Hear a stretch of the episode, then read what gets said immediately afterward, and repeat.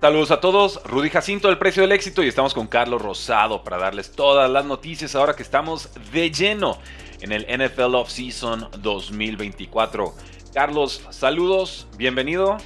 ¿Cómo te trata la vida? Y espero que sea mejor que a Jimmy Garoppolo, que fue suspendido dos partidos por consumo de sustancias indebidas. ¿Cómo estás? Bien, Rudy, bien, bien, bien. Este, ayer el último no hubo NFL, ¿no? Ya después del Super Bowl y todo, y, este, ahora en las noticias del Combine, que ya la siguiente semana este, será, bueno, que es en 15 días, ¿no? Es en Indianápolis y, bueno, algunas noticias de agencia libre, este, qué va a pasar con sus jugadores franquicia, y bueno, la NFL no termina, el fútbol americano tampoco, porque recuerden que tendremos el, el LFA, ¿eh? aquí en México, este, empezará la temporada ya. Nosotros empezamos el primero de marzo, recordar a la gente, el primero de marzo el Reyes estamos contra los Gallos en Querétaro, viernes, horario estelar, 7 de la noche. Buenísimo, Carlos. Y ahí vamos a estar al pendiente. Vamos a estar en los partidos, vamos a estar haciendo cobertura. Si nos dan chance, también vamos a realizar algunas entrevistas. Nos facilitaste un contacto y seguramente podemos hacer mucho por ahí. Pero, pero vamos con Jimmy Garoppolo, un jugador que evidentemente ya no figuraba en los planes de Las Vegas Raiders. Creo que eso era suficientemente claro.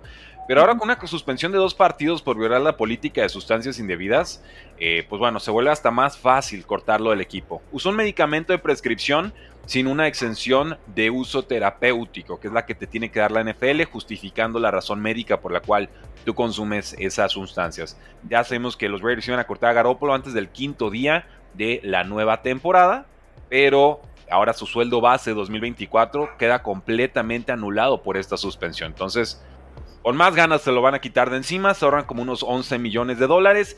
Y la pregunta sería, primero, ¿qué va a hacer Raiders en la posición de quarterback? Porque tiene ahorita a Aiden O'Connell y a Brian Hoyer. No me alcanza para un 2024. Y segundo, ¿qué va a pasar con Jimmy Garoppolo? ¿A qué equipo va a llegar? Eh, primero que nada, bueno, los Raiders buscar un quarterback, ¿no? Ya sea en el draft, hay que ver en qué posición le toca, quién le puede llegar. Y si no, buscar a alguien con experiencia, ¿no? Agencia libre, importante a Aidan O'Connell, aunque estuvo de titular en algunos partidos, realmente no, todavía le falta, ¿no? Estar en ese nivel y quién sabe si puede estar al nivel de un coreback titular en la NFL. Este, lo protegieron mucho, Antonio Pierce lo protegió cuando llega y escorrer el balón, ser un equipo físico. Entonces creo que los Raiders, eh, el principal enfoque de esta eh, pretemporada va a ser la posición de coreback. ¿eh? me parece que ahí, de ahí parte todo este, se van a tomar la decisión de ir por un novato, un joven, que tampoco lo van a tener entre los primeros 10, me parece que los Raiders. No, son el 13. Entonces, este, aunque hay una buena generación de corebacks, ¿eh? muchos he escuchado también, Bo Nix ha levantado muchísimo, hay que ver también el tema del combine, May ha crecido mucho también en este, eh, o sea, rumores que hay, y poco a poco van a ir cambiando, ¿eh? Caleb Williams pues, el número uno, no sabemos, pero de aquí a lo que será marzo, los Pro Days y el, Combine, van a haber este, diferentes noticias de, de, los quarterbacks y quienes de esta generación pueden ir en la primera ronda. Entonces ponen unos cuatro, ¿eh? cuatro, cinco quarterbacks en primera ronda de esta generación que viene y quizá por ahí le pueda llegar a los Raiders pero también, ¿no? Es evolucionar, salir y esté listo para jugar. A mí me gusta mucho Paul Nix, porque es un jugador que ya tiene experiencia en colegial, que tuvo muchas repeticiones. Hoy en día también los coaches en la NFL, tras el efecto de Brock Purdy, están fijando en eso, ¿no? Un, un coreback que tenga experiencia, que tenga años jugados, años recorridos, que tenga millas ahí este, en el colegial. Y me parece que Bo Nix pues, es ese jugador. ¿no? ya llega grande a la NFL, pero llega con experiencia y creo que uno de los quarterbacks que puede estar listo para, el pro. Sí, digo, tampoco es que sea Brandon Whedon llegando a la liga con 27, ¿no? Anda cerca, anda cerca, pero, nos, pero estoy contigo, Carlos. Lo que leo y lo que alcanzo a ver de Bonix de Oregon eh, es intrigante y las críticas generalmente van en línea de, no, pero bueno, es que en Oregon no hizo, no hizo mucho, es una ofensiva muy horizontal, esto y el otro. Todo lo que yo ya escuché en su momento de Justin Herbert, yo ya cometí ese error, no tengo ganas de, repetirlo en esta, en esta ocasión. Eh, pero yo con Raiders más bien me estoy enfocando más en lo que van a hacer en agencia libre, Carlos. Eso nos podría dar una pista muy importante de con cuánta voluntad se van a ir adelante por un mariscal de campo novato, ¿no? Porque ahí está Justin Fields por la vía del trade. ahí está Kirk Cousins, que no sabemos si sigue o se va de, los Vikings. Y Russell Wilson ya está vendiendo su mansión, entonces él, también ya está empacando las cosas y, va a buscar una franquicia. Y, bueno, te, arriesgarías con Russell Wilson, un head coach defensivo, un head coach. Estuvo con Sean Payton, ¿no? En los Broncos, Broncos hizo lo imposible por sacarle el mayor jugo a Russell Wilson, que realmente ya, ya está. Realmente. Este, y bueno, el tema del tope salarial, el tema de cuánto tienes que invertir por ese tipo de jugadores. Este, pues los Raiders, yo me iría por. Kirk Cousins es un quarterback que es confiable, ¿eh? es un quarterback que te puede llevar a playoffs, es un quarterback con experiencia. Y este, si fueran los Raiders, buscaría eso, ¿no? Con él. Bueno. Con Josh Jacobs, que este, por tierra, y al final tienes a un Davante Adams. Aquí, aquí es muy importante ese tema, porque es, un, es una línea muy delgada en, los Raiders, en donde tienes un playmaker, en donde tienes un jugador estelar, en donde tienes una estrella como receptor, pero si no tienes quien le tire el balón, desaparece prácticamente. Lo vimos, Aidan O'Connell en ese partido contra Kansas City, la estrategia fue diferente, cómo lograron ganar de visitantes, pero completó nada más en el primer cuarto y ya después del primer cuarto no volvió a completar un balón, ¿no? O sea, yo no sé, eh, lo protegió Davante Adams, ganamos, este, los, los enganchó también con esa cultura Antonio Pierce, pero quiere sus, yardas, ¿no? Quiere, quiere ser un receptor elite, este, Davante Adams, que es un jugador productivo, y bueno, lo tienes que aprovechar, ¿no? Teniendo un, un, atleta de ese, de ese calibre. Entonces es muy importante esa posición, es una línea muy delgada por la calidad de receptor que tienes ahí. Ahora, con Jimmy Garoppolo yo lancé la pregunta aquí en encuesta. Y la pregunta era muy sencilla, ¿dónde va a jugar Jimmy Garoppolo la próxima temporada? Y lancé unos momios que no son oficiales, son extraoficiales, nos los da unos bookies o una casa de apuestas, pero ahorita no se pueden apostar porque todavía hay mucha incertidumbre alrededor de lo de Garoppolo. A los Vikings, 7%, esto es con 42, casi 50 votos. Eh, a los Minnesota Vikings nos dicen 7% la gente que va para allá. A los Steelers, 16%. A los Falcons un 27%, yo no sé por qué odian tanto a los Atlanta Falcons, pero va. A otro equipo el 50% restante. Eh, ¿A qué otro equipo podría ser? Los momios nos dicen Bucaneros, Patriotas, Commanders, Jets o, el resto. ¿Tú crees que Bucaneros no reestructura el contrato de Baker Mayfield? Yo, yo creo que se lo quedan. Yo creo que en Patriotas ya ni siquiera está un, Josh McDaniels como para pensar en que haya una línea continuista y muy, muy atractiva, ¿no? Sí, está, está complicado el panorama para Jimmy Garoppolo. Tendría que llegar de suplente y, quizás lo mando a Commanders de suplente. ¿eh?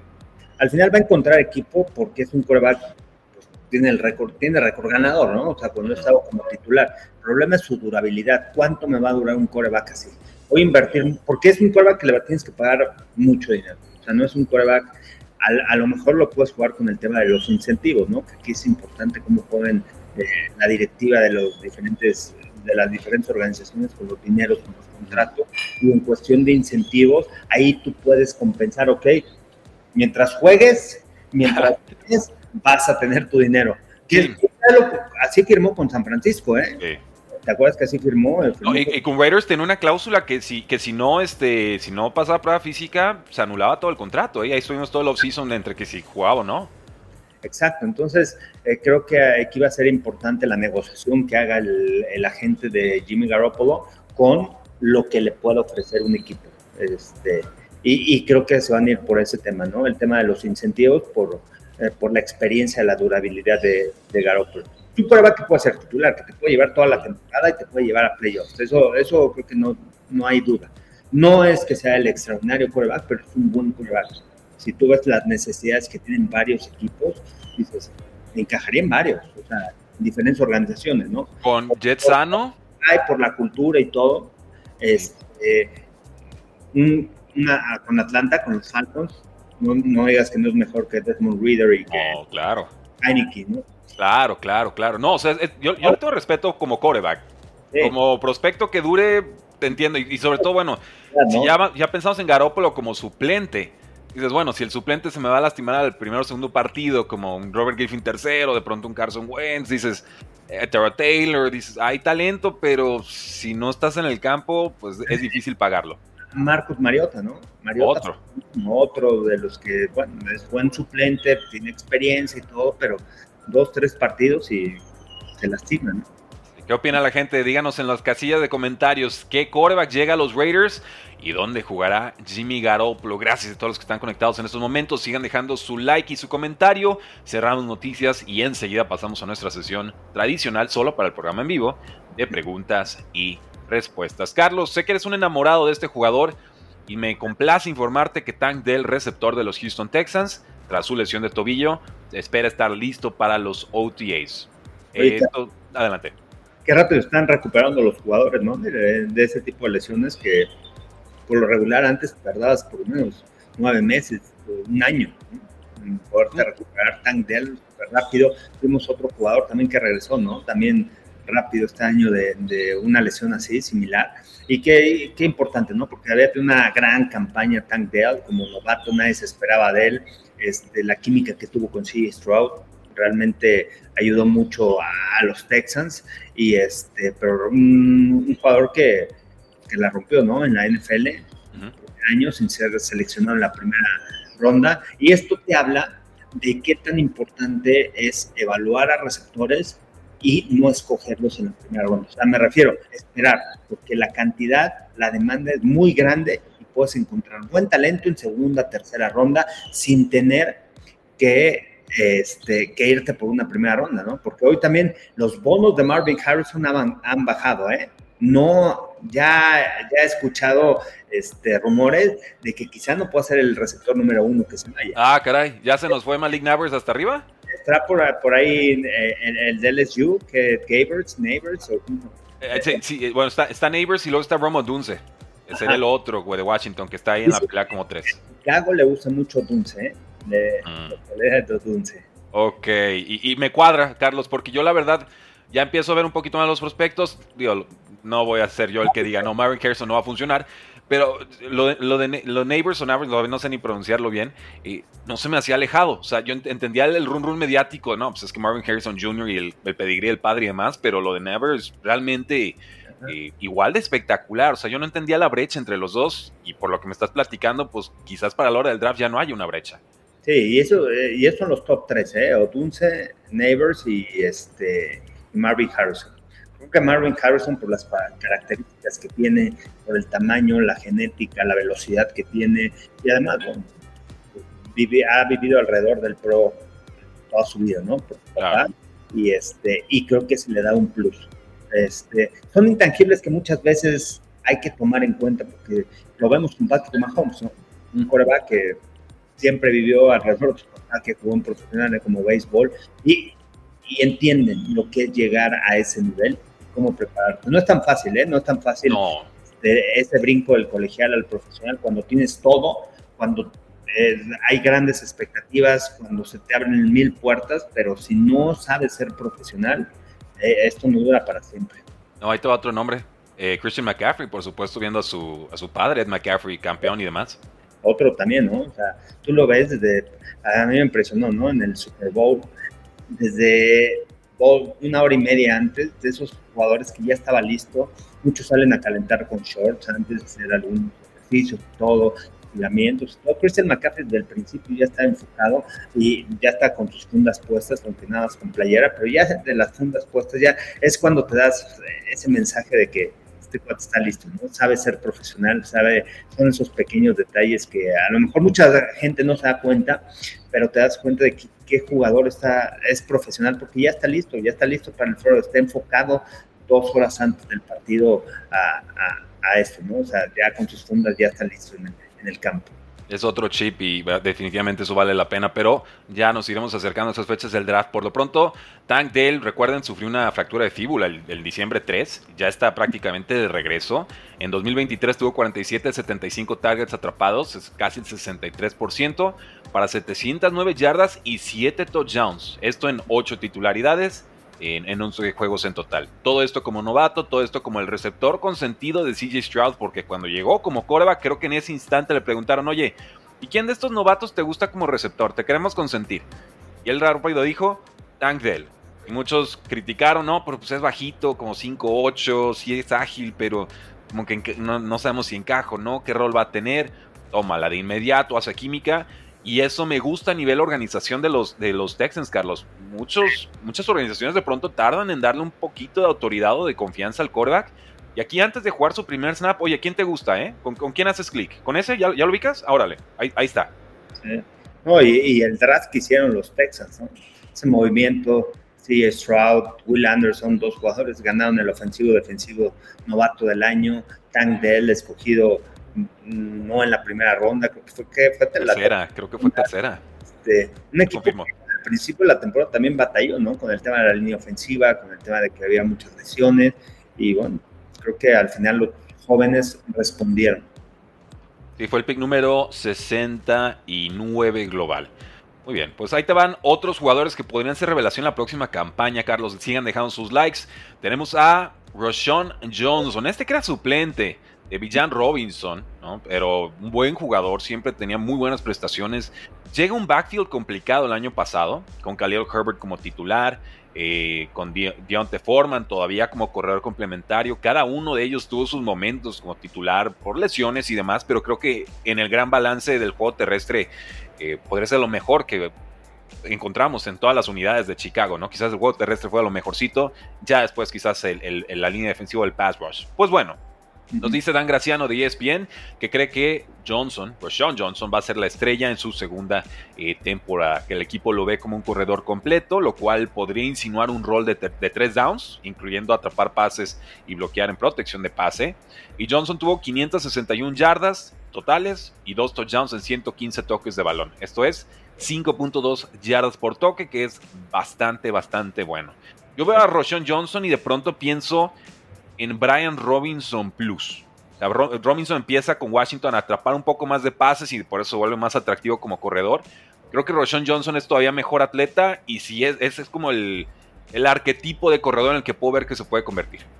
Sí, y, sabes que cuando sale del college pues, no tienen tanta reps, o sea, porque está Villan Robinson ahí adelante de él, este, en la Universidad de Texas, y, y, se le conocía más a Roshan Johnson por corto yardaje, ¿no? Por ir a jugar de tercera oportunidad y dos, en donde ah, utilizando su físico podía generar esas yardas. Eh, me gustó lo que vi en Chicago con él. No sé si tenga esa explosividad, ¿no? Ese, ese doble gear que pasando los linebackers pueda explotar y hacer jugadas grandes, ¿no? Sigo, sigo creyendo, todavía lo quiero ver más. También puede ser un jugador que pueda atrapar el balón y generar yardas después de la recepción. Este, pero se vio bien, ¿no? La temporada con, Chicago. Vamos a ver si es ese, corredor completo, ¿no? De tres downs, que te pueda atrapar balones, que, que eh, eh, en el cual puedas confiar y puedas retarlo en contra de los linebackers, el uno contra uno, crear ese matchup. Y este, pero todavía tengo algunas dudas con Weston Johnson por el tamaño que tiene. Es una genética grande, es un jugador grande, corpulento, este, y vamos a ver si puede ser esa, tiene esas características. Lo bueno es que viene con piernas frescas, ¿no? Oh, totalmente. Frescas del colegial, porque pues, el, titular era John Robinson, y este, pero con experiencia y, este, y eso lo mantuvo también sano en, Chicago y hay que esperar a ver qué onda. Mira, y ahorita que comentas de la explosividad, Carlos, nomás para que la gente vea que, que sí sabes de lo que hablas, ¿no? Que no nomás de, ay, sí, lo veo bonito, lo veo feo. Ahí te van las métricas en tiempo real, lo voy a compartir aquí en grandote para que todos lo puedan disfrutar. Eh, lo, voy a hacer con este Zoom y voy a quitar rapidito los comentarios. Pero esta, es una página que se llama Player Profiler, ¿no? Y aquí quedan registrados los, las pruebas atléticas de los jugadores y cómo se comparan con esa generación o, las generaciones históricas, ¿no? El, balance de los jugadores. Tenemos a Rashawn Johnson, un jugador de 6'0, de 209 libras. ahí tiene su, masa eh, corporal. Cuarta ronda. 6'0 es un 83, es un corredor alto. Alto regular los corredores un 80, un 78, más o menos. Este, 219 libras, está cerca de los 100 kilos. Este, 220, son 225, ¿no? Las 223, más o menos, los 100 kilos. Entonces está cerca de los 100 kilos. Es un corredor fuerte. son 100 kilos, básicamente. Eh, y, pero esto, esto es lo importante, Carlos. Aquí es donde yo digo, no, es que Carlos Rosado se luce. Lo, que dijiste, pero es que la explosividad no estoy tan seguro, ¿no? ni siquiera la velocidad tope, porque el compadre es rápido, ¿no? Tiene un buen tiempo y está en el percentil 65. Significa que solamente el 35% de los corredores que están en este registro de todos los años histórico de, Player Profiler son más rápidos de lo que Roshan Johnson dio en las pruebas atléticas de Scouting Combine. Prueba de 40 yardas, 4.58. Para la altura, digo, no es especial, pero es más que suficiente. En línea recta la arma. Pero aquí, 30, o sea, 70% de los corredores que están en este registro histórico eh, fueron más, más, explosivos que Roshan Johnson, ¿no? Llámense la prueba del, shuttle de, 20 yardas o, alguna otra. No realizó pruebas de agilidad, no hizo bench press, entonces aquí ya no sabemos qué pasó. Y la comparación, pues, si quieren, ahí está. Josh Jacobs. Entonces, intrigante. Creo que, creo que coinciden muy puntualmente, lo quise compartir porque de pronto también le da mucho, mucho contexto a, lo que puede o no hacer un jugador. No, no le podemos pedir que se convierta en un Austin Eckler si el cuerpo y el físico, pues no, no le da. No, pero es un corredor que se atrapa el balón, te puede, puede ser un arma en la ofensiva si tiene esas habilidades y este y es un corredor que de volumen, ¿no? Que le puede dar el balón 20, 25 veces por partido, constantemente contra semana, que es lo que busca también un corredor, esa durabilidad, al final, este, pues, correr el balón siempre, siempre es muy importante, ¿no?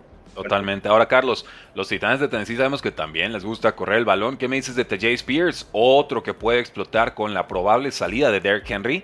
Nos dice Eric Moody de ESPN que es peligroso como corredor entre los tackles y como receptor desde el backfield. 838 yardas, 3 touchdowns en 152 toques de balón, 5 y medio yardas por toque y esto en 17 partidos, incluyendo eh, uno como titular.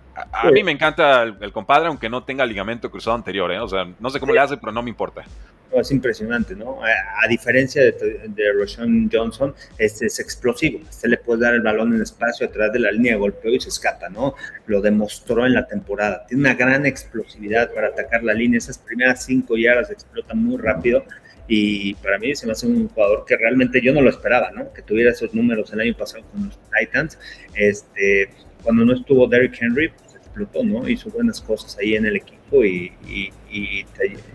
ya Spears puede ser alguien que puede ser breakout, ¿no? Esta temporada, alguien que pues, sobresalga, este, y hay que esperar también los Titans si van a dejar a ir a, a Derrick Henry. Si se atreven. Yo creo que sí, yo creo que sí. sí. ¿no? O sea, ¿qué va a pasar con esta organización? Llega Brian Callahan como head coach, este, todo lo que construyó Bravel, ¿eh? no es nada fácil, era un equipo físico, era un equipo, ¿qué, significa? Un equipo que corre, un equipo que le gusta ir frontal, un equipo con buena defensiva, ¿no? Eso, esa era la filosofía de Bravel en, estos Titans, y ahora, bueno, no sé, también el esquema de Brian Callahan, Brian Callahan con esta escuadra, tu padre es un gran coach de línea ofensiva también, entonces, bueno, York Spears puede quedarse como titular, ¿no? Sí, bueno, y aquí lo vemos, Carlos, o sea, lo pongo aquí uno contra el otro para que lo contraste, ¿no? Y, decíamos, bueno, es que tiene un 30% de percentil en explosividad, eh, Rashawn Johnson de Chicago. Ah, bueno, pues aquí mira, de Jay Spears en el 91 percentil, o sea, solamente menos del 10% de los prospectos históricos han sido más explosivos que TJ Spears al momento de llegar a la NFL, ¿no? Y ya eso te dice de que el cambio de dirección y los cortes van a estar, pero a la orden del día este, es explosivo, este corredor sí es, diferente, ¿no? tiene otra velocidad. Eso es genética, es natural, es entrenamiento obviamente, pero eso ya lo traes. la velocidad y esa explosividad es este, cosas naturales. O sea, me tocó narrar algunos partidos de, los Titans, verlo y este... Y, es divertido. Es divertido. A mí, a mí me recordaba mucho. O sea, aquí no le hicieron ningún favor a mi compadre. Yo, yo a este lo tengo en como 15 ligas de dinastía y nada más juego en 4. Entonces ya con eso te digo mi predilección por él. Mi comparación era Jamal Charles de los, de los Chiefs. Y, para mí eso es el estándar máximo de corredor por, porque en eficiencia es el corredor más eficiente de la historia. Aquí me lo compararon con Miles Gaskin de los Dolphins, que luego estuvo en los Vikings. Y no, o sea, no le hicieron ningún favor a mi compadre. Qué gachos. Pero, pero, pero esto otro también, Carlos. Velocidad tope nos queda de ver. 30 percentil, pues Roshan Johnson vemos que, o sea, si los pones en línea recta, Roshan Johnson se lo come. Pero la NFL muy rara vez vas solamente en línea recta, ¿no? Entonces a mí dame la agilidad más que la velocidad en línea recta y creo que generalmente esos corredores son los que, los que sobre todo envejecen un poquito mejor. Y, el cambio de ritmo, ¿no? No nada más es la velocidad que tengas, es ese cambio de ritmo, que vaya rápido y después puedas volver a acelerar. Y eso lo tiene Spears, ¿no? Bueno. Ese doble gear, ese Clement segunda, tercera los corredores, ¿no? O sea, eh, lo vemos con los receptores, ¿no? O sea, la velocidad de Tariq Hill es esa, ¿no? Tiene hasta cuarta, o sea, diferentes velocidades. Y movimientos muy eficientes, eso es lo que a mí me gusta con, con TJ Spears. Vamos entonces con los Detroit Lions, este equipo que se quedó al filo de un Super Bowl. No llegó porque no quiso, diríamos algunos, porque pues, el partido ahí estaba. ¿Qué les faltó? Probablemente algo de defensa. Entonces nos dice Colton Pouncey de The Athletic que se espera que los Lions busquen refuerzos en la posición de cornerback y de pass rusher, específicamente defensive end, en el próximo mes. El equipo no tiene mucho espacio salarial ya que tiene que extender al quarterback Jared Goff, al tackle derecho Penny Sewell y al receptor estrella Amon Ross St. Brown. Los Lions permitieron 7.4 yardas por intento de pase en 2023, los terceros peores de la NFL, y obviamente cada una de estas unidades necesita por lo menos un titular nuevo. Refuerzos que podrían ayudar, ¿qué tal un Kendall Fuller, un Chidobe Awuzie, un Stephon Gilmore, así como refuerzos costeables, veteranos posibles. Y ya en el draft nos hablan de, de Kool-Aid McKinstry, nos hablan de Ennis Rakestraw Jr. y de Kamari Lassiter como posibilidades en primera ronda. Sí, al final es fortalecer la defensa, ¿no? Que fue de las peores en la, en la liga, la de los Lions. Y traer a alguien del otro lado de Aiden Hutchinson, O sea, que su fortaleza la línea defensiva. Correcto. Ahora, centro del campo con McNeil, este, con Kominsky, y, pero necesitaban ese otro a la defensiva. Es eso, eso. Aiden Hutchinson no puede solo, la doble marca lo están matando al pobrecito. O sea, ¿quién me va a quitar el doble equipo para estar ahí y crear ese reto personal.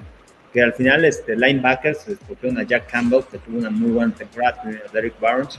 Este, entonces, en esa posición están sólidas, ¿no? Por el centro. Pero el tema de pass rusher, ahí sí es un poco preocupante. Crítico, crítico. Cameron Sutton también altibajos en la temporada. Al final, Bildor terminó como corner titular, quien era, estuvo creo que en, en Chicago y después ahí en la segunda parte de la temporada fue titular. Entonces, esas posiciones que son clave para los Lions. Un equipo sólido, ¿eh? un equipo que mantiene esa línea ofensiva y con la experiencia ya de Campbell y todo, es un equipo que puede estar otra vez ahí en la pelea. Y Eric Hutchinson necesita refuerzos. El trío de Charles Harris, Romeo Okwara y Josh Pascal eh, se combinaron para cuatro y medio capturas. Posibles agentes libres que puedan ayudar. Bryce Hoff de los Jets, Chase Young de San Francisco, dependiendo de su precio. Eh, Jonathan Greenard, y tenemos en el draft a Chubb Robinson y a Braylon Trice como opciones de primera ronda. En otras noticias, Carlos, rapidito antes para pasar a la sesión de preguntas y respuestas, el quarterback Anthony Richardson de los Indianapolis Colts ya lanza mientras se recupera una cirugía de hombro derecho. ¿Qué expectativas tienes de Anthony Richardson en este su, año 2? Pues, se vieron cosas interesantes de lo poco que se vio, ¿eh? O sea, yo no me esperaba que se adaptara rápido, tan rápido Shane Steichen creo que hizo un muy buen trabajo también aquí con este coreback. Y vamos a ver, o sea, es difícil poder evaluar, ¿no? Con pocos juegos, lo que hizo cuando estuvo fue productivo.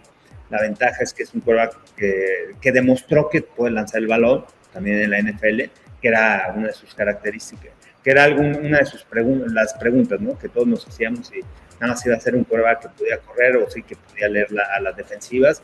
Creo que tuvo algunos destellos y este y es difícil poderlo evaluar en tan corta temporada que tuvo en la NFL y aquí lo, único que yo leo es el tema de la durabilidad, ¿no? Se va a mantener sano durante toda la temporada, se lastimó en, su primer año este, y es un coreback que habíamos hablado, ¿no? Que lo importante que es tener experiencia, millas recorridas, kilómetros recorridos en el colegial y Richardson no lo tiene, ¿no? No, no es un quarterback que fue, fuera titular cuatro años en el colegial o tres años, ¿no? O sea, es un quarterback que tiene poca experiencia, pocos kilómetros recorridos y eso también fue un papel importante. Llega a la NFL, se lastima y también pues, eso no es tan... Eh, no, no te puede dar una evaluación. En cuestión de talento, en cuestión de genética, tiene todos los atributos físicos que desearías para un coreback, pero vamos a ver si se puede mantener sano y este y si se, se adapta a la NFL. ¿no? Creo que está respaldado por un gran, creo que lo que hizo Shane Steichen es un, muy buen trabajo en los Colts, con el equipo que tenía, con el roster que tenía, y creo que lo puede desarrollar. ¿no? Estoy contigo, Carlos. Yo, yo lo tenía como mi quarterback número uno del draft. Va a ser difícil que supere lo histórico de CJ Stroud. Eh, pero lo que vi me gustó. Paciencia en el bolsillo. Nada más que pues, cuando salía a arriesgar el físico lo arriesgaba all ¿no? Y pues le, salió rana la apuesta.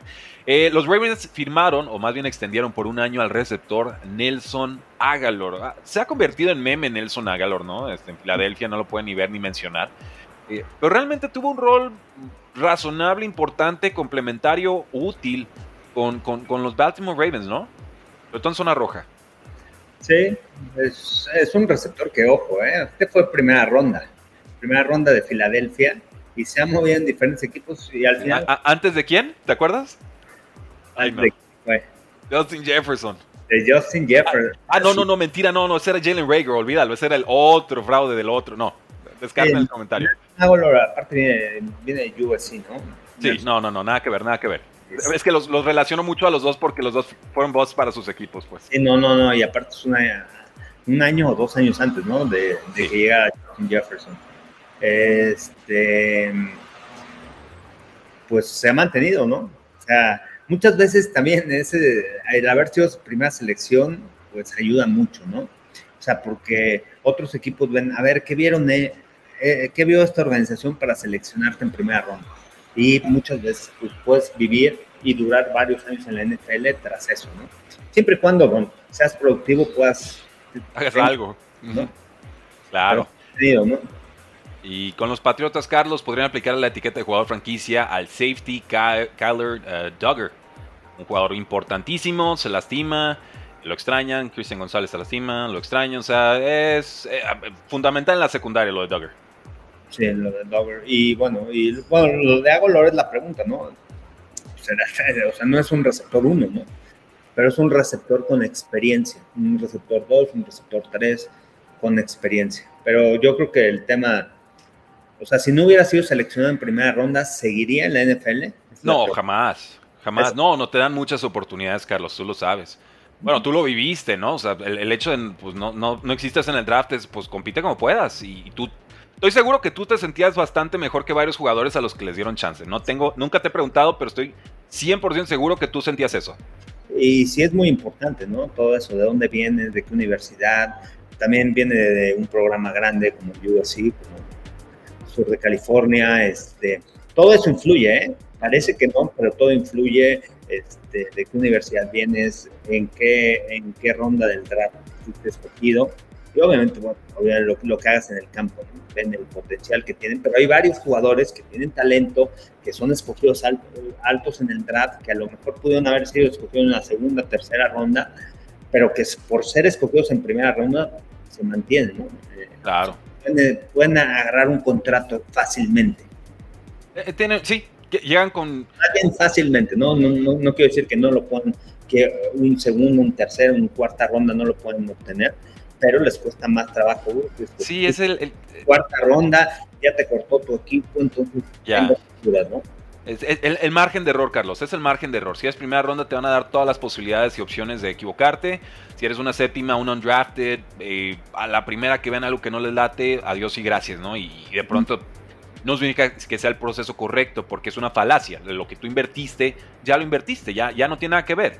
Ve el desempeño y sobre eso evalúa, pero son, sesgos cognitivos que en todas las organizaciones y en la NFL sobre todo tristemente se dan. Pero con eso, Carlos, despedimos el podcast del día de hoy, no sin eh, invitarte a compartir tus redes. ¿Cómo te encontramos en redes sociales? Muy bien, arroba Carlos Rosado en TikTok, Twitter, Instagram, Carlos Rosado 15 en Facebook y Carlos Rosado en YouTube. Y estaremos aquí, ¿no? Cada semana hablando de, de lo que sucede en la NFL, en el Combine, después vendrán los Pro Days, se desbloqueará el draft, agencia libre, o sea, no termina, ¿no? Esto. Así es, Carlos. nos vamos a divertir. Gracias por continuar con nosotros en todo este off-season. Hay mucho que evaluar, mucho que disfrutar. Vayan al podcast de Carlos Rosado. También los invitamos a escuchar este episodio en Tres y Fuera NFL en cualquiera de sus plataformas favoritas, porque la NFL no termina y nosotros tampoco. Tres y Fuera. Ahora sí, pasamos de lleno a sesión de preguntas y respuestas, Carlos. Rapidito, gracias a todos los que están escaneando el código QR. Todavía no actualizo el precio de la membresía, ya no tardo, ¿eh? Avisados están. Ya vamos con la. Hoy se graba la reconstrucción de los Kansas City Chiefs de cara a la agencia libre. Y si se inscriben tres personas más, también les vamos a lanzar la reconstrucción de los eh, San Francisco 49ers. Así que ya búsquenlo, aprovechenlo. Último día para aprovechar esa tarifa. Ahora sí se las estoy eh, cumpliendo. Listo.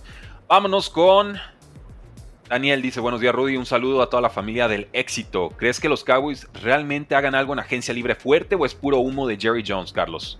Lo, veo desesperado Jerry, pero no traen mucho dinero todavía.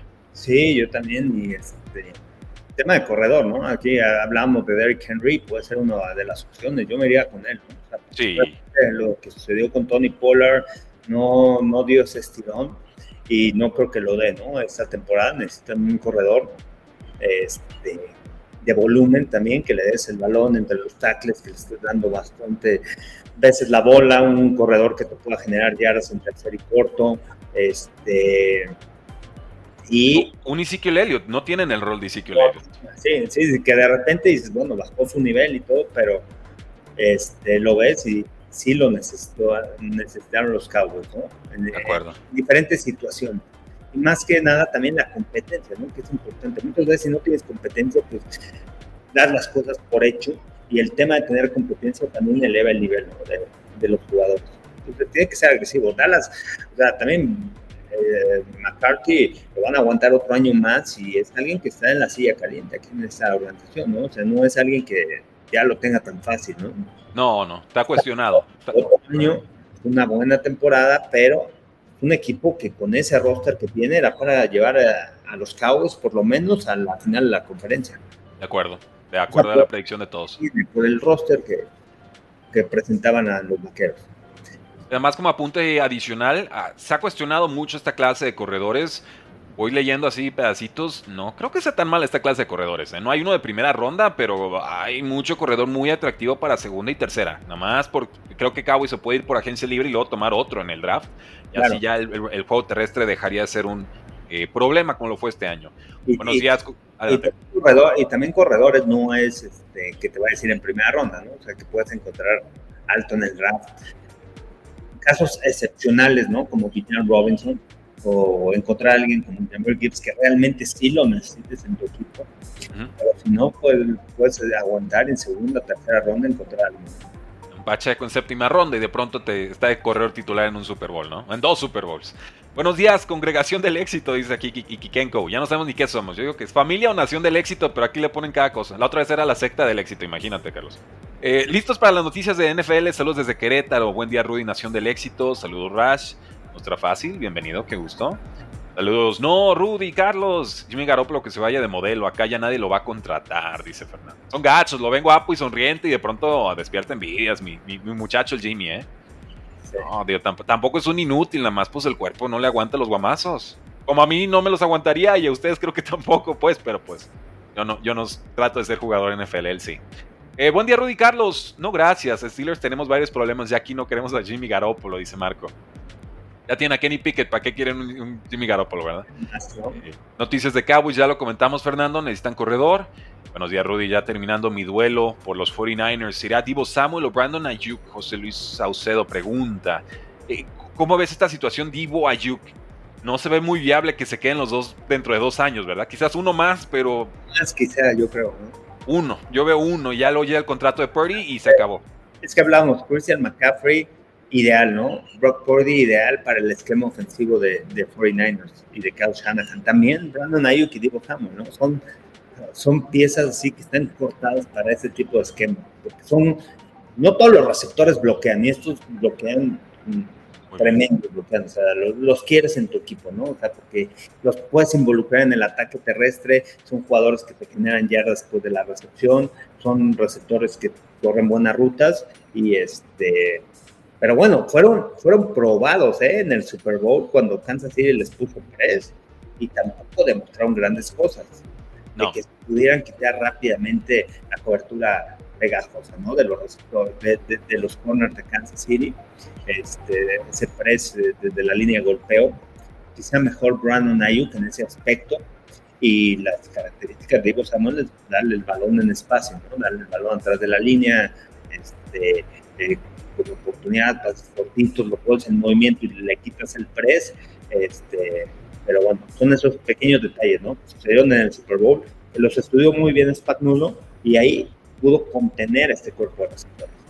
Sí, mi predicción sería una extensión para Brandon Ayuk y que Divo Samuel será cambiado antes de que inicie la temporada 2025. Si quieren saber qué opino, creo que es eso, es más veterano, las lesiones alcanzan de pronto a Divo, su eficiencia y cómo eleva la ofensiva es, clarísimo, pero también por su, su, estilo de juego creo que no va a ser un estilo que envejezca muy bien porque es muy de contacto y, pues se la pasan reventando al, al, Lo vimos en el mismo Super Bowl, ¿no? Regresa, pero regresa cojeando y entró al Super Bowl cojeando también. Entonces es complicado. Creo que, creo que van a apostar por Ayuk por, por edad y por durabilidad. Eh, si Jimmy Garoppolo es contratado, lo hará como suplente, dice Johan, de acuerdo. Onix a los Broncos. Hay mucho de ese rumor de Onix Broncos. ¿Te gusta? ¿Lo, ves encajando con Sean Payton? Sí, me gusta. ¿eh? Ok. Jimmy Garoppolo se retira. Saludos, Rudy Carlos. Creo que todavía no, José. Creo que todavía no. Eh, ¿Ya vieron el documental de Patriots en Apple TV? Es buenísimo. Yo no lo he visto, Luis. Luis. ¿Tú, Carlos? No, no. tampoco. Habremos de verlo, Luis. Gracias por la recomendación. Eh, buen día, muchachos. Sé que es una pregunta recurrente, pero ¿qué quarterback va para los Patriots en el draft? Dice Sam. Eh, yo veo que hay nerviosismo alrededor de Drake May. ¿eh? Creo que algunos ya le está recordando a Mitchell Trubisky. Entonces creo que Jaren Daniels puede ser ese quarterback número 2 de la nada y de pronto, pues, yo no sé qué calificación tengan los Patriotas de Drake May. sé que a mi compadre Antonio Ramos no le va a gustar el comentario porque él es de por allá de Carolina. Pero, ¿cómo ves? Drake May me gusta, ¿eh? Ok. Drake May suena muy fuerte, ¿no? Para irse temprano en el draft. No sé si Caleb Williams vaya a ser el primero, ¿no? Que se vaya, pero May ha subido mucho, ¿no? También sus bonos.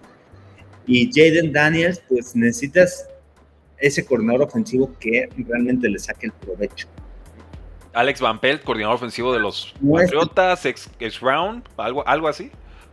Sí, no es, no, es tan fácil, ¿eh? Sacarle este, tú un coreback así. Tienes que que saber que tu esquema, tienes que ser, ser flexible, ¿no? Para este tipo de corebacks. Muy a la medida. Bueno, Patriots ya le sacó la vuelta una vez a ese tipo de corebacks, se llamaba Lamar Jackson y no quisieron tomarlo. era porque pues, Tom Brady y Lamar Jackson son o los opuestos del espectro de corebacks, ¿no?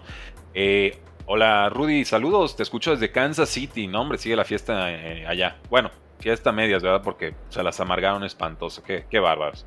Eh, por cierto, comento, Taylor Swift hizo una donación de 100 mil dólares a la familia de la única fallecida de este tiroteo en, la celebración de los Kansas City Chiefs, nada más porque, pues bueno, de pronto es muy fácil tirarle a Taylor Swift, ¿no? Pero también creo que hay que reconocer las buenas obras de caridad. Eh, ah, pero son como tres pesos para ella, buenísimo, son tres pesos que de todas formas decidió aportar y hay que reconocérselos, que estoy seguro que su familia los agradece. ¿San Francisco continuará con el contrato novato de Brock Purdy o le reestructurarán el, contrato? Todavía le queda un año de contrato, Carlos. No más. No hay, que, no hay que tomar ninguna decisión con Purdy todavía. El tercero, ¿no? Va a entrar, va a entrar al. Va a entrar al 3, correcto. Este va a ser su año 3. Pero ya van a empezar las negociaciones, ya van a empezar a hablar y todo, la reestructuración de contrato. Saludos desde Colombia, buenas noticias para mis hermosos Saints, dice John. Noticias de mis Patriots, ya lo comentamos, José. Eso y que Ramondre Stevenson quiere ser corredor de Teres Downs. Eso es lo que le está pidiendo próximamente. Vamos a dar el precio del éxito de Derek Thomas. Ya se está trabajando Bautista. Ya no, esta semana va a salir el precio del éxito de Derek Thomas, sí o sí. Primero lo van a ver los miembros, ahí está el código QR, pero no tardan en verlo los demás y les advierto. Es un precio del éxito, Carlos, me salió de 10 minutos la vida de Derek Thomas. Yo, tú te vas a su página de Wikipedia y dices, ah, este, esta historia la cuento en 4 minutos, no pasa nada y que me empiezo a meter en su vida. Su padre, tumbado en un bombardeo, era piloto. Bombardeo B-52 en la guerra de Vietnam. El, chavo súper rebelde, ¿no? De que se la vivía peleándose con pandillas en el, skating park. Eh, robaba casas, autos, lo cachan, lo mandan a un centro marino como rehabilitación, su última chance antes de ir a, prisión. Eh, se rehabilita porque extraña el fútbol americano y dice, yo ya no quiero saber de, delfines y de acuarios y de, y de, corales, yo quiero jugar fútbol americano, se concentra, da el ancho, eh, mucha historia en Alabama, quizás el mejor jugador de la historia de Alabama. Con los Chiefs los transforma por completo. Buenos playoffs y demás. Joe Montana, pero no les alcanza para, para un título. Y pues la muerte trágica por estar manejando exceso de velocidad sin cinturón, ¿no? Y dices, mm, bueno, pero te, te va, a gustar. Ahí te la mando por Instagram. Son muy, buenas historias. No, y bueno, hasta se le plantó a Bill Clinton y al, al, comandante o general Powell en ese momento en un homenaje de, Vietnam, o de los veteranos, ¿no? Veterans Day. Y que no les va a tirar, no a ellos en específico, sino al gobierno en general de, oigan, muchos lucraron con Vietnam, ¿eh? Mi familia no y otros 50 mil, 8 mil afectados no, pero para los, que para los que lucraron con Vietnam les aviso que ojalá puedan dormir bien por las noches. Uf, así. dije yo, ¿qué, qué, interesa de hombre, ¿no? Y era alguien que ni siquiera podía leer en voz alta, imagínate. Y después estaba dándole cátedra al presidente. Yo quedé maravillado con la vida de Derek Thomas. Les va a encantar la historia, pero por eso he tardado, porque encontré muchísimo investigando, sí. Una vida excepcional, una vida excepcional.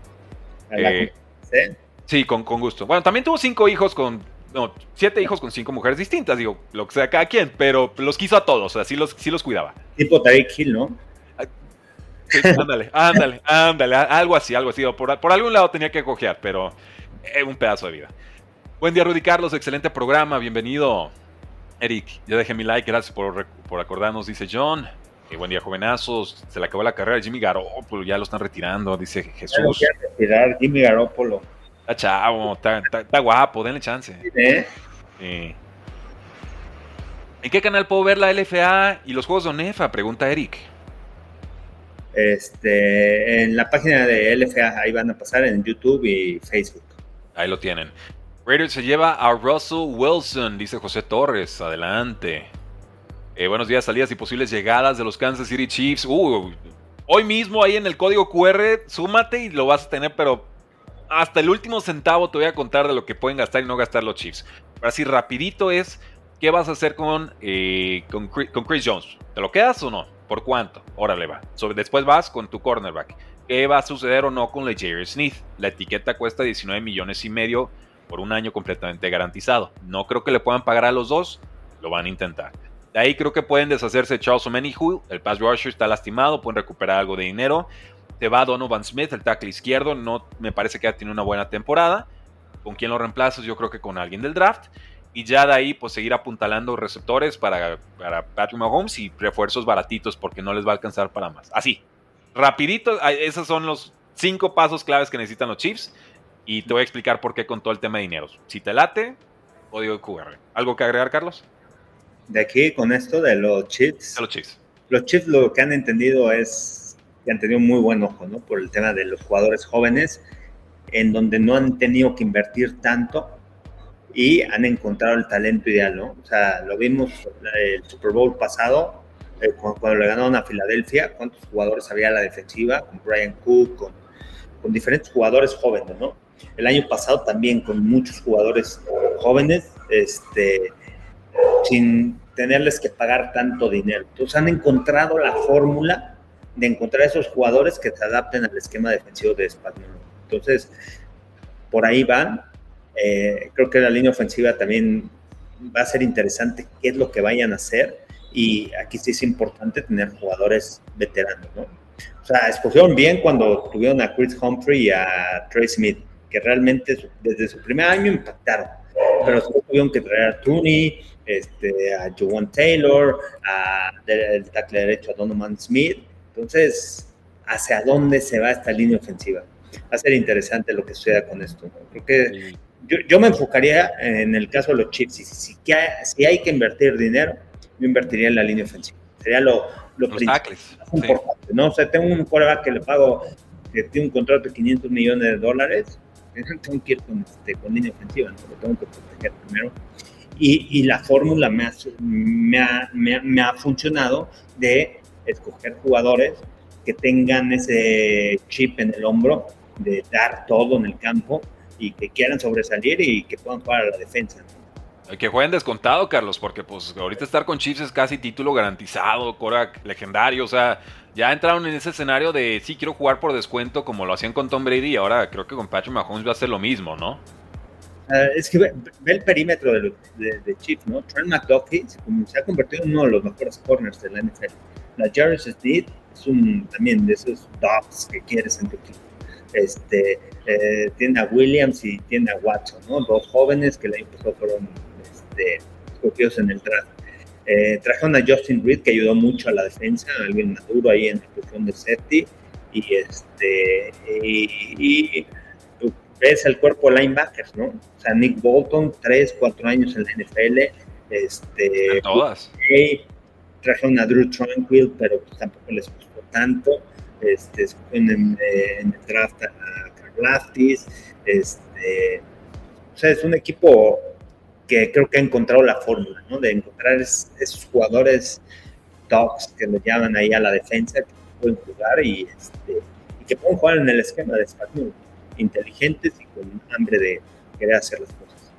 Tenemos más de 200 personas conectadas. Sigan dejando su like y su comentario. Damas y caballeros, estamos unos minutos más con Carlos Rosado. Oye, Carlos, pregunta Eric. En estos momentos, ¿qué hacen los analistas de Fox? Ya terminó la temporada, veo pocos programas de análisis, de draft, agencia libre de refuerzos. Ya estamos todos pensando en la Liga MX y la Champions. ¿O, qué pasa con Fox en esta temporada baja para, nuestra gente NFL, no? Bueno, nosotros de los eventos que tenemos, tenemos el draft, pero bueno, a finales de abril y de ahí nos vamos hasta la pretemporada, ¿no? Eso es en cuestión de, ¿cómo se llama?, de, fútbol americano. ¿no? Hay diferentes eventos, eh, un par de ellos son comentaristas, analistas de, del béisbol, pues empezar a, eh, a, que, a que este, empiece la liga, la Major League, y este, otro comentarista también de, de box, también están en otros eventos. Y bueno, en mi caso yo soy coach y soy este, ahorita con la LFA, ¿no? Head coach de los Reyes de Jalisco y eh, empezar a este, estar ya la expectativa, una semana y media ah. casi para que empiece la temporada, ¿no? no éxito. Ahí, vamos a estar, Carlos, vamos a estar, en, les va a ir bien, les vamos a estar echando todas las, todas las porras del éxito, les vamos a estar echando. ¿Qué opinan de Doug Flurry y su historia? Eh, no la conozco tan a detalle, yo, yo recuerdo la, el dropkick, esto, o como le dicen, el, el la patada esta del... Este, Punto extra votado. Aparte, a mí me tocó este eh, Doug Flurry, mm, Doug Flurry cuando estaba en Boston College, ¿no? Con ese número 22 como coreback. Y casualmente cuando estuve en Dragones de Barcelona, en la NFL Europa, mi head coach fue Jack Bignell. Y Jack Bignell fue coach de Boston College cuando estaba Doug Flurry, que ganaron ese Orange Bowl al último. Con ese pase largo, underdogs, un y anotan. Eso fue lo que subió a Doc Florid, que, a Doc Florid, que después pasó a la CFL y que nadie daba nada por él, ¿no? Por su tamaño. Un quarterback de un 80, un 83, pequeño, pero con una gran garra, con un gran liderazgo y eso le, le permitió regresar a la NFL, jugar varios años también en la liga. Entonces, que es un buen documental que puedes hacer, ¿eh? vas a encontrar mucha información y es de esos jugadores que realmente no se esperaba que pudieran estar, pero su carácter lo ayudó a, jugar varios años en la NFL. sutil, Carlos, sutil, ya dije sí. Carlos quiere el precio del éxito de Doug Flurry, fue lo que escuché. ¿Escuché bien? Sí, sí. Ah, ok, ya. Está. Carlos Rosado pidió y se le, se le va a cumplir. decretado está. Además salió otro de 10 minutos, ya me vi o sea, tú lo veías genéticamente con estos corebacks, veías a Dan Marino de 1.96, este, veías a Jim Kelly, coreback de arriba de 1.90, ¿no? De estatura, este es pequeñito, 1.80 de estatura, eh, pero esos corebacks movibles, blanco, este, pero que se podía mover muy bien, que lanzaba el balón y todo inteligente, y bueno, pues eso lo mantuvo en la NFL, ¿no? Y su liderazgo, ¿no? Creo que eso fue lo que, lo que ayudó mucho. Luisa de Gante dice, Rudy, ya no te conté, perdí el Survivor, pero gané la quiniela de picks de playoffs, primer lugar, yeah. Exacto, eso se trata, que ustedes cobren y ganen. Doug Flurry, el mejor mariscal de campo después de retirarse Jim Kelly en Buffalo, y nos tocó perder en comodines, en Titanes, con la jugada milagrosa en los últimos segundos, dice Eric. Eh, McCaffrey no es profesional en Carolina, fingía lesiones para no jugar, uh, yo no compro esa, ¿eh? No, yo tampoco. Yo no compro esa, José Torres. Yo ya le hice la historia del éxito a este compadre. Yo no compro que Christian McCaffrey fingiera lesiones, ¿eh? No, yo tampoco. No, no, yo, yo no compro. Le compro que se lastimara dos años consecutivos y que de pronto ya no se lastimara, pero. Me acuerdo, no sé si la primera o segunda temporada de Carolina, recuerdo que le dieron el balón como 30 veces en un partido, en, el primer, en un juego, y después semana corta y otra vez el jueves, ¿no? A darle el balón. Pero se lo, se lo fueron acabando, ¿no? También ahí en, Carolina, lo fueron desgastando. Y era, el que te generaba jugadas grandes, ¿no? Era impresionante. Nadie, nadie le reclama nada a Christian McCaffrey en Carolina, ¿eh? Nadie. O sea, es la primera vez que escucho eso de fingir lesiones con el nombre Christian McCaffrey. Eh, Raiders debe ir por Cousins o Fields, pero no creo que deban subir por un quarterback top 5. No conviene hipotecar picks presentes y futuros. Eh, bueno, saludos, dice Sara Vallejo. Y es muy difícil definir hoy en día a un corredor principal en los equipos. Ahora ya tiene la fórmula, es correr como comité. Eh, Carlos, te despedimos, sé que tienes mucho que hacer, pero recuérdanos tus redes sociales, una vez más. Carlos Rosado V en TikTok, Twitter, Instagram, Carlos Rosado 15 en Facebook y Carlos Rosado Sports en YouTube. Buenísimo. Ahí lo tienen, damas y caballeros. Carlos, nos vemos el próximo lunes. Fuerte abrazo, éxito a tus reyes. Gracias. Un fuerte abrazo a todos.